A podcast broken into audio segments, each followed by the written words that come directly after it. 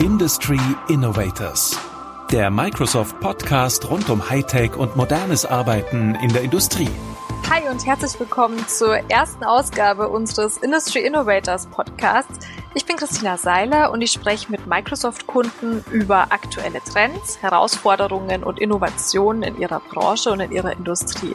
Das Thema von heute ist die Digitalisierung in der Lehre und warum sich dafür die didaktischen Modelle verändern müssen und wie es gelungen ist, innerhalb von kürzester Zeit 300 Dozierende von der reinen Präsenzlehre in die digitale Lehre zu bringen. Bei mir heute zu Gast ist Guillermo Ribes von der IBA, der Internationalen Berufsakademie. Guillermo, schön, dass du da bist. Hi. Ja, hallo Christina, vielen Dank für die Einladung. Äh, freut mich hier zu dem Thema mit dir zu sprechen. Guillermo Ribes leitet das strategische Projektmanagement an der IBA und hat in der Corona-Zeit stark an der Digitalisierung der Hochschule mitgearbeitet und eine virtuelle Präsenzlehre entwickelt. Guillermo, jetzt, nachdem, ich sage jetzt mal, der, der erste Digitalisierungsschub stattgefunden hat, wie läuft bei euch das Studium gerade ab? Ja, also tatsächlich ist es so, wir hatten dann, als klar wurde, dass wir halt keinen regulären Präsenzunterricht mehr in den Hörsälen machen können, haben wir dann relativ schnell ein Expertenteam zusammengestellt mit unserem wissenschaftlichen Leiter und unseren IT-Experten und haben uns entschieden, pünktlich zum 1. April dann mit, ähm, ja, wir nennen das virtuelle Präsenzlehre, zu organisieren. Das heißt, die Vorlesungen finden tatsächlich live statt. Das sind also nicht besprochene PowerPoints oder Videos, sondern wir wollen wirklich ganz stark mit Interaktion arbeiten. Und ja, das äh, bieten wir jetzt seit dem 1. April tatsächlich äh, an allen unseren Standorten in elf Städten in ganz Deutschland an. Und ja, unsere Studierenden sind im äh, dualen Studium. Wir bieten nur duales Studium an. Wir sind darauf spezialisiert. Und äh, die Studierenden sind zwei Tage die Woche dann eben bei uns über MS Teams mit ihren Dozenten zusammen. Und drei Tage die Woche sind sie dann in den Betrieben, wo sie zum Glück inzwischen auch wieder alle, fast alle wieder arbeiten können. Du hattest gerade gesagt, ihr habt elf Standorte. Wie viele Studiengänge habt ihr denn an den Standorten? Also wir haben so circa 30 verschiedene Studienangebote. Ähm, wir haben sehr vieles im Bereich Management, also klassische BWL, mit Fachrichtungen wie ja so Hotel, Sales, äh, Digital Solution Management. Dann haben wir einen, einen zweiten Bereich, der ist äh, rund um die soziale Arbeit. Und da zeichnet sich das besonders aus, dass wir soziale Arbeit mit Managementkompetenzen kombinieren, plus eben die Ausbildung zum staatlich anerkannten Sozialpädagogen. Daneben haben wir noch Angebote im Bereich so Gesundheit, Physiotherapie, Ergotherapie, wir haben noch einen Wirtschaftsingenieur. Okay, also definitiv ein sehr, sehr ja. breites Angebot. Richtig gut, ja. Ähm, momentan ist ja ähm, Prüfungsphase, wenn ich es ungefähr noch, noch richtig aus meiner eigenen Studienzeit im Kopf hat. Mhm. Ähm, wie muss man sich denn dann so, ein, so Prüfungen während, während dieses äh, Präsenzstudiums oder des virtuellen, der virtuellen Präsenzlehre, wie muss man sich das vorstellen? Genau, tatsächlich. Also diese virtuelle Präsenzlehre, das äh, machen wir halt im Moment auf Vorgabe oder Empfehlung des Hessischen Ministeriums und der Hochschulrektorenkonferenz. Da soll also das ganze Sommersemester regulär bis zum Ende in, ähm, also online stattfinden. Bei den Prüfungen haben wir tatsächlich die Möglichkeiten, die Studierenden auf den Campus zu lassen. Okay. Da mussten wir viel organisieren. Die dürfen nicht alle gleichzeitig reingehen. Sie dürfen sich auch nicht, ich sag mal, wie man das sonst macht, so vor, vor der Campus-Tür sozusagen sich versammeln. Die müssen einzeln reingehen. Die kriegen Nummern, wo sie sich auf festgelegte Tische setzen müssen, immer mit dem Abstand. Sie dürfen auch nicht alle gleichzeitig den Raum verlassen. Also das haben wir dann, haben wir ein schönes System entwickelt, um die äh, Abstandsregelung einzuhalten und die Hygieneregeln auch. Die müssen sich alle die Hände natürlich äh, äh, desinfizieren, wenn sie reinkommen. Aber tatsächlich, die Studierenden sind da komplett diszipliniert und sind sogar eher dankbar, dass wir unser Studium wirklich ganz normal in der regulären Zeit anbieten können und dass die halt keine Verzögerung im Studium haben, und deswegen sind unsere Studierenden, da sind wir auch sehr stolz drauf, ganz diszipliniert. Ja, das ist ja super, wenn ihr da so positives Feedback von den Studenten ähm, bekommt. Habt ihr da auch allgemein irgendwie eine Erfahrung oder wie, wie die Studenten ähm, auf das Online-Angebot reagiert haben? Ja, auf jeden Fall. Und zwar ähm, für uns war es, glaube ich, die ähm, auch ein, ein wahnsinnig starkes Learning. Die Studierenden sind sehr, sehr schnell in das System reingekommen und haben auch schnell gemerkt, welche Vorteile natürlich so eine virtuelle Präsenzlehre hat. Unsere Studierenden sind ja nicht unbedingt, die wohnen ja nicht unbedingt direkt in der Stadt, wo zum Beispiel unser Campus ist. Das heißt, zum Beispiel die Fahrzeiten fallen weg. Und dadurch wird natürlich das ähm, gesamte Studium, weil ein duales Studium ist schon sehr herausfordernd, ähm, konnte dann von den Studierenden teilweise wirklich sehr viel effizienter im Zeitmanagement gehalten werden. Wir haben auch direkt nach 30 Tagen, wollten wir selber mal auch so ein, ja, so ein Stimmungsbild äh, abfragen und haben eine Umfrage gemacht, haben fast 1000 Studierende teilgenommen. Und die sagten auch, also mit einer wahnsinnig großen Mehrheit, also ungefähr 75 Prozent, dass sie sich solche Konzepte in Zukunft auch weiter vorstellen wollen. Ähm, wir sehen natürlich schon, dass so langsam manche Studierende die vermissen die sozialen Kontakte. Das muss man auch mal sagen. Ja, das ist, glaube ich, total nachvollziehbar. Mhm. Du hast gerade einen wichtigen Punkt angesprochen, und zwar die Zukunftskonzepte. Jetzt ist es ja so, dass ähm, von uns beiden oder für uns beide das Studium schon ein paar Jährchen vielleicht zurückliegt. Ähm, deshalb finde ich es nur fair, wenn die nächste Frage an dich von unserer Junior-Redakteurin kommt. Ich habe da mal eine Frage. Der Corona-Lockdown hat ja unbestritten unsere Art zu arbeiten, zu lernen und auch zu studieren verändert. Wagen wir einen Blick in die Zukunft. Was meinen Sie? Wie sieht die Lehre an den Universitäten in Deutschland in zehn Jahren aus? Wird sie dann immer noch sehr stark durch Vorortpräsenz geprägt sein? Oder sind dann alle Vorlesungen auch online streambar? Meine Frage an Sie. Ja, ähm, wow, zehn Jahre in die Zukunft zu schauen, ist natürlich, das ist ein starker Blick in die Glaskugel. Wenn man jetzt überlegt, wie sehr sich die Welt wirklich in den letzten sechs Monaten verändert hat, glaube ich, dass ähm, die Wirtschaft und auch natürlich die Bildungsträger in Deutschland, Universitäten, ähm, ich glaube, wir müssen uns auf verschiedene Szenarien einstellen. Ähm, ich glaube, es wird kein Normal nach dem Corona mehr geben.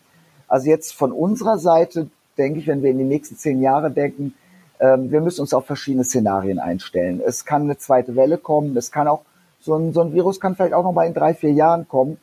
Was wir für uns gelernt haben, ist, um uns selber auch krisensicherer auszustellen, wir statten technologisch alle unsere Hörsäle in ganz Deutschland gerade um, dass wir die Möglichkeit haben zu einer hybriden Lehre.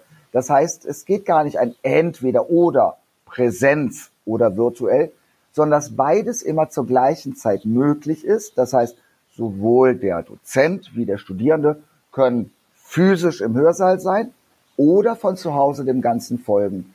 Tatsächlich, glaube ich, ist das dann noch, dass man bedenken muss, es kommt dann noch drauf an, ähm, zum Beispiel in welcher Fachrichtung man studiert. Es gibt einfach manche Studiengänge, die brauchen mehr physische Anwesenheit, weil zum Beispiel Streitkultur da braucht man Mimik, da braucht man Gestik. Das funktioniert online nicht so gut.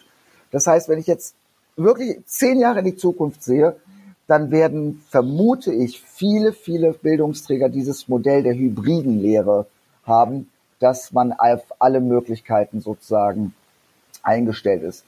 Verändert natürlich auch, dass sich sowohl Studierende wie auch Dozierende mit ihren ganzen, äh, ja, mit ihren didaktischen Tools und die Form des Lernens sich da an die Zukunft anpassen müssen.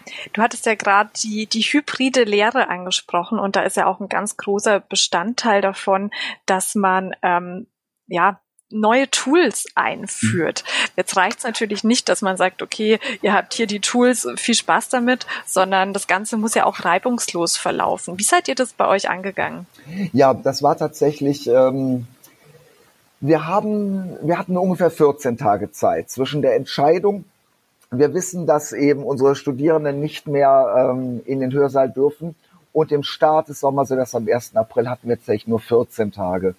Wir haben dann mit unserem Expertenteam uns überlegt, der erste Schritt ist, wir machen Key-User-Schulung. Das heißt, dass wir an jedem Campus einen Experten für, also wir benutzen MS Teams für unsere ähm, virtuelle Präsenzlehre, dass wir an jedem Campus einen Experten haben für Studierende und für Dozierende und gleichzeitig haben wir mit einem Trainingsteam dann fast 300 äh, Dozierende in den 14 Tagen einfach so die, ähm, ja, die technischen Möglichkeiten von Teams beigebracht. Das mit denen geübt. Wir haben so Probevorlesungen mit unseren Dozierenden gemacht. Und tatsächlich unsere Erfahrung war, dass wir ähm, in der Lage waren, eben die Dozierenden wirklich gut auf, auf MS-Teams einzurichten. Und ich, manchmal ist es auch ein bisschen so Glück und Zufall. Wir hatten kurz vor der Corona-Krise auch noch einen Experten für digitale Lehre aus der Schweiz an einen unserer jüngsten Studienorte in Leipzig geholt. Und der hat uns eben wahnsinnig tollen Input gegeben im Bereich, was sind eben die didaktischen Mittel. Also wie schaffe ich es eben auch so eine, so eine, so eine, so eine, so eine Gruppe auch virtuell eben am, äh, am, am Laufen zu halten und auch meine Lehrinhalte zu vermitteln. Also ich glaube, da hat auch ein bisschen so dieses, äh, dieses ähm, äh, gut in die Karten gespielt, dass wir in unserem, in unserer IBA schon vorher so ein paar Visionäre einfach hatten, die wussten, dass wir uns in dem Bereich weiterentwickeln wollen und dann ihr ganzes Expertenwissen reingeben konnten. Kannst du da mal ein Beispiel geben? Also auf was muss man denn didaktisch achten, wenn man so seine Lehre ähm, mhm. via Microsoft Teams oder anderen Online-Tools anbietet? Mhm. Also was man ganz klar sagen muss, ähm, unsere Lehre auch schon vor der Corona-Krise hat sich, ähm, ist ja extrem praxisorientiert. Das heißt, die lernen eben sehr viele Dinge, die sie konkret ähm, in der Woche teilweise sogar praktisch anwenden können. Und ähm, unsere Dozenten sind darauf geschult, sehr viel ähm, Interaktion reinzubringen und sehr viel Gruppenarbeiten. Und tatsächlich, das konnten wir gut mit MS Teams abbilden. Denn äh, was, glaube ich, wirklich nicht funktioniert in der digitalen Lehre ist, wie man es jetzt früher vielleicht von, von staatlichen Hochschulen kennt, so große, überfüllte Hörsäle, ein Professor, der frontal da in die Menge spricht, das kann man nicht acht Stunden am Laptop machen. Das heißt, digitale Lehre muss tatsächlich viel interaktiver sein als die klassische Hochschullehre, sage ich mal. Und was sind da so klassische Tricks, dass man die interaktiv gestaltet? Und da gibt's äh, verschiedene Sachen. Also dass wir vor allen Dingen ist es halt, dass wir die immer wieder animieren, eben in einzelne Gruppenarbeiten zu gehen und untereinander Dinge zu besprechen. Das äh, schafft eben die Motivation, weil sonst, wenn man einfach nur stundenlang einen Dozenten reden hört, dann äh, ist das nicht so gut. Was wir auch machen, ist, dass sie halt kollaborativ Dinge entwickeln müssen. Dass sie zum Beispiel gemeinsam zum Beispiel ein Wiki entwickeln müssen, wo sie einzelne Lehrinhalte selber entwickeln. Und ansonsten ist natürlich so das ganze, das ganze Portfolio, dass man einfach auch mal, mal Lehrvideos benutzt und einblendet, dass man sich das angucken muss dass man eben äh, Gruppendiskussion zulässt. Genau, ich glaube, mit dem Thema Interaktion und didaktische Mittel sprichst du schon ein sehr, sehr wichtiges Thema an. Ähm, was ich mich gefragt habe, ist, ob auch so Themen wie technische Ausstattung eine Rolle gespielt haben. Also Studentinnen und Studenten, die haben ja nicht, wahrscheinlich nicht unbedingt ähm, das nötige technische Equipment, um sich in äh, so Online-Angebote einzuwählen. Wie, wie seid ihr da vorgegangen? Ja, da, da sprichst du wirklich, das war eine der größten Herausforderungen, die ganze Technik. Tatsächlich war es so, dass ähm, wir zum Beispiel natürlich für unsere ganzen, auch nicht nur Studierende, auch für die ganzen Dozierenden, es gab dann teilweise auf dem Markt, konnte man kaum noch Headsets oder insbesondere äh, Webkameras äh, kaufen oder bestellen. Ähm, unsere IT-Abteilung hat da wirklich also, also auf der ganzen Welt geordert, um ähm, unsere Dozierenden auszustatten im ersten Punkt. Das Gute war zum Beispiel unsere, unsere Studierenden letztendlich, da wir auch ähm, im Bereich IT-Studiengänge haben, sind wir mit sehr vielen Laptops zum Beispiel ausgestattet und haben dann unseren Studierenden angeboten, wenn sie zu Hause nicht die Möglichkeit haben, warum auch immer, sich bei uns dann einen Laptop auszuleihen, weil die lagen jetzt hier in den Hörsälen ja auch letztendlich nur rum. Das hat uns ein bisschen geholfen, aber tatsächlich, ähm, wir haben auch festgestellt, dass zum Beispiel die Preise für technische Ausstattung in der Zeit wahnsinnig nach oben gegangen sind. Also wie gesagt, wir haben das hinbekommen, aber das war wirklich ähm, eine, eine große Herausforderung für unseren Einkauf. Was bedeutet denn eigentlich so eine komplette Umstellung finanziell für Hochschulen? Also können da künftig nur Hochschulen mithalten, die, die ein hohes Kapital haben? Oder gibt es da Förderprogramme, Spendentöpfe? Wie sind die Hochschulen da aufgestellt? Ja, das ist tatsächlich ein ganz, ganz, ganz, ganz äh, wichtiges Thema, das Thema Kapital. Es ist äh, so, dass wir da einfach äh, sozusagen auf verschiedenen Ebenen denken müssen. Es, deutsche Hochschullandschaft da ist ja geprägt. Es gibt staatliche Träger und es gibt private Träger. Und ähm, da ist es teilweise so, dass wir zum Beispiel, wir sind also ein privater Träger, wir gehören zu einem Familienunternehmen, dass wir natürlich schneller Budgets hin und her schieben können als eine staatliche Hochschule. Das heißt, das war so ein bisschen unser Vorteil, dass wir überhaupt so schnell reagieren konnten. Auf der anderen Seite ist es so, dass natürlich dieses Investment, also gerade jetzt zum Beispiel wir mit der hybriden Lehre, ähm, das sind äh, siebenstellige Beträge, die dann sehr, sehr schnell abgerufen werden müssen. Das heißt, ähm, bei dieser Digitalisierung der Lehre muss äh, man in Deutschland wirklich aufpassen, dass eben nicht Kapital letztendlich alleine darüber entscheidet, welche Hochschule erfolgreich ist. Denn man darf eins nicht vergessen, ähm, es gibt in, in Deutschland äh, Marktbegleiter von uns, äh, da sind äh, milliardenschwere Private Equity Fonds dran beteiligt. Äh, für die spielt Kapital keine Rolle, da ist Bildung einfach ein Geschäft und da muss man wirklich aufpassen, dass das andere nicht benachteiligt. Es gibt Fördertöpfe tatsächlich ähm, verschiedenster Art. Ähm, da sind teilweise Bedingungen dran geknüpft, die manche erfüllen, manche nicht. Ähm, ich glaube, da ist aber, wenn ich das so sagen darf, noch viel Nachholbedarf, dass äh, wir von Seiten der Politik da einfach noch mehr die Hochschulen unterstützen, egal ob staatlich oder, oder privat. Denn dieser Weg der Digitalisierung, der, ähm, der muss weiter vorangetrieben werden. Ähm, ich habe mit ein paar Kollegen gesprochen, die auch sagten, dass ähm, das Thema digitale Lehre wird eigentlich seit zehn Jahren an den Hochschulen immer wieder diskutiert, aber es war immer nur entweder so wie bei uns auch, muss ich zugeben, einzelne Professoren oder einzelne Mitglieder des Managements, die das forciert haben, aber es glaubt diesen institutionellen Schub zur Digitalisierung in Deutschland das ist ja, glaube ich, also ne, dieses, dieses finanzielle Thema ist natürlich eine riesige Herausforderung. Ich habe da vor kurzem einen Handelsblattartikel gelesen und zwar wurde dort der Präsident des Verbandes der führenden technischen Hochschulen, Wolfram Ressel, interviewt und der hat eben auch beschrieben, was Herausforderungen der Universitäten und Hochschulen sind in Deutschland, wenn es um die Digitalisierung kommt. Und ein Thema, das er da angesprochen hat, war auch der Fachkräftemangel. Ist das was, womit ihr auch konfrontiert seid? Äh, auf jeden Fall. Das ist genau, das ist der Punkt. Ähm, wir sehen diesen Punkt Fachkräftemangel, den spüren wir ganz, ganz stark. Wir haben teilweise Bereiche, wo wir, weil wir ja so eng mit der Wirtschaft zusammenarbeiten, also unser, unsere, unsere DNA ist sozusagen auf die Wirtschaft ausgerichtet und gemeinsam mit denen äh, praxisorientiertes Studium zu entwickeln, dass wir ähm, wirklich sehen, dass in manchen Bereichen zum Beispiel im Bereich IT, Digital Sales und solche Bereiche, dass ähm, wir haben da wirklich, ich meine, im dualen Studium, da gibt es Unternehmen, die bezahlen das Studium, die bezahlen ein, eine kleine Vergütung. Man hat direkt eine Übernahmechance und wir haben nicht genug Bewerber in Deutschland für diese Bereiche. Das heißt, wir müssen versuchen, diese Bereiche bei den Studierenden oder bei den Bewerbern interessant zu machen, damit die, ähm, die Wirtschaft überhaupt in dem Bereich ausbilden kann. Wir selber verfolgen zeitgleich das nicht nur auf dem deutschen Markt, sondern gerade was so IT angeht, dass wir eben auch jetzt im Ausland rekrutieren. Das duale System, das duale Studium ist im Ausland total unbekannt. Und wenn wir das, wir machen immer so, so Roadshows im Ausland. Ich bin jetzt gerade in Pakistan gewesen, habe das, äh, was heißt jetzt gerade vor Corona natürlich, ähm, und habe das äh, duale Studium dort vorgestellt. Und im, auf den ausländischen Märkten, die äh, finden das ein unfassbar spannendes Modell.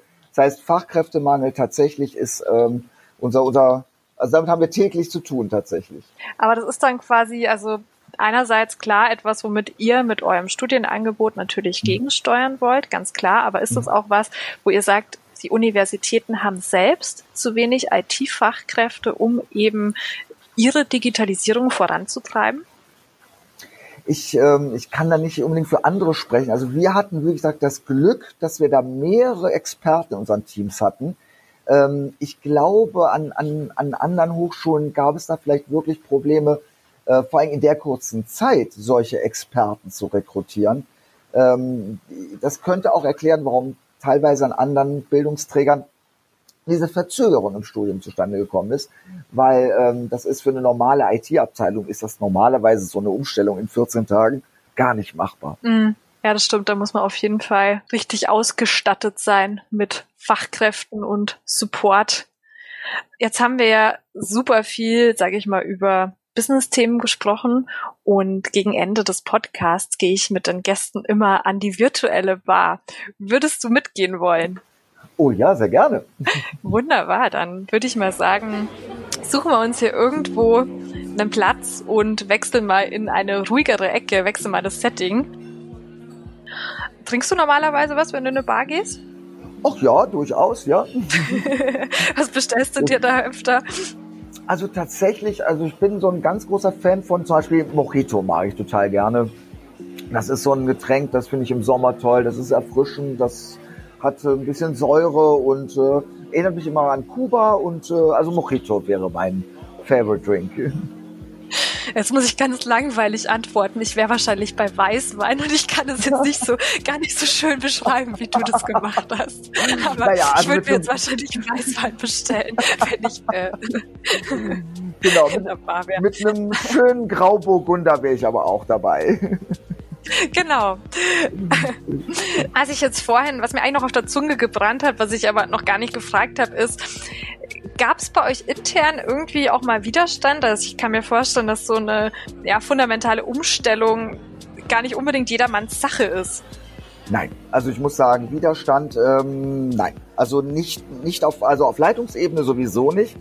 Wir haben wirklich, als uns unser Expertengremium äh, äh, Gremium das Ganze vorgestellt hat, wir waren, wir waren sofort alle begeistert. Wir haben gesagt, wir werden da alle zusammen, wirklich als Team, werden wir da eine Lösung finden, dass wir pünktlich am 1. April starten.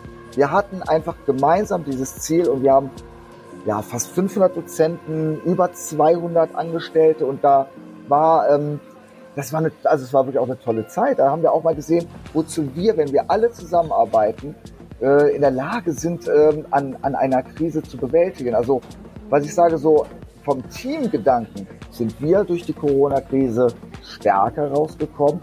Natürlich, bei so vielen Dozenten in ganz Deutschland, der ein oder andere hat natürlich schon so seine Vorbehalte gehabt. Aber genau die, und das fand ich so schön, haben dann so nach zwei, drei, vier Wochen uns teilweise auch angeschrieben, haben gesagt so, ja, er kommt jetzt total gut klar oder sie kommt jetzt total gut klar. Ach cool. Und hat sich bedankt, dass wir das möglich gemacht haben. Und es waren auch so schöne Menschen, die gesagt haben, es tut ihnen fast leid, dass sie am Anfang so ein bisschen äh, kritisch dagegen waren. Nein, also ich muss sagen, da haben wir eine ganz, ganz tolle Erfahrung gemacht. Ach, das ist echt cool. Und hast du da auch, ähm, also von der Motivation her, hast du da irgendwie vor, also hast du da festgestellt, dass sich das verändert hat im Laufe der Zeit? Ja, auf jeden Fall. Das ist, ähm, das war für uns wie so ein, wie so ein, wie so ein Ruck, der durch die ganze, durch unser ganzes Unternehmen gegangen ist dass wir einfach jetzt ähm, wissen, dass wir auf solche Situationen einfach gut und schnell reagieren können, weil wir haben ja eine Verantwortung. Das ist ja Bildung, ist ja eben, wie ich eben sagte, Bildung darf kein Geschäft sein, sondern Bildung ist eine Verantwortung, auch ein lebenslanges Versprechen. Und wir haben dieses Versprechen ja nicht nur gegenüber den Studierenden, sondern weil es ein duales Studium ist, auch gegen unseren Praxispartnern. Und die wollten wir einfach nicht enttäuschen. Das verstehe ich total. Wenn du jetzt so ein, ich sage mal jetzt einen Wunsch frei hättest, wie so die, die Weiterbildung der Zukunft aussehen soll, was würdest du dir wünschen? Oh, äh, Wünsche. Hm, also, was ich mir wünschen würde, ist, dass, ähm, ja, das, äh, oh ja, das ist eine spannende Frage. Also, definitiv, was ich mir wünschen würde, ist der Ausbau des Internets in Deutschland der Band, die Bandbreiten in Deutschland sind wirklich, also äh, nicht gut. Das, das haben wir zum Beispiel zu spüren. Das war eine der, es war auch eine Herausforderung, dass wir einfach gemerkt haben, dass in, gerade so in den ersten zwei Wochen, dass äh, dann doch das Internet immer wieder weggerauscht ist. Je nachdem, wo man lebt, wenn man ein bisschen auf ländlicher und so Studierenden, die ja teilweise wirklich außerhalb der Städte wohnen. Ich würde mir ganz klar den Ausbau des, äh, der Bandbreiten wünschen.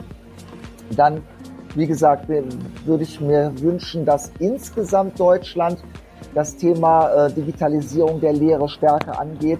Und ich muss dazu sagen, es ist ja auch nicht nur die Digitalisierung der Lehre, sondern auch die Digitalisierung an sich der Hochschulen. Wir zum Beispiel wir haben jetzt für uns auch festgestellt, warum muss ein Studierender irgendein Formblatt da irgendwie in Papierform abgeben? Wir richten jetzt so ganz viel so papierlose Abgaben an und dass das einfach so in ganz Deutschland so ein so einen, so einen Schub gibt, so einen Digitalisierungsschub. Das würde ich mir wünschen. Oh, das stimmt noch. An dieses Papierchaos kann ich mich auch noch äh, in meiner Studienzeit zurückerinnern. Und das war schon immer was, was mich auch selbst vor, vor Herausforderungen ja. gestellt hat. Ja. Also, Auf jeden Fall. Vielen lieben Dank, Guillermo, für das Gespräch. Und ähm, ja, die, die aktuelle Lehrsituation ist quasi ja, vorerst eine Reaktion auf die momentane Lage. Aber wie wir sehen, ist auch eine große Chance, das Bildungsangebot um digitale Formate zu erweitern an den Hochschulen. Und dafür müssen natürlich ähm, die richtigen Bedingungen geschaffen werden. Danke fürs Zuhören.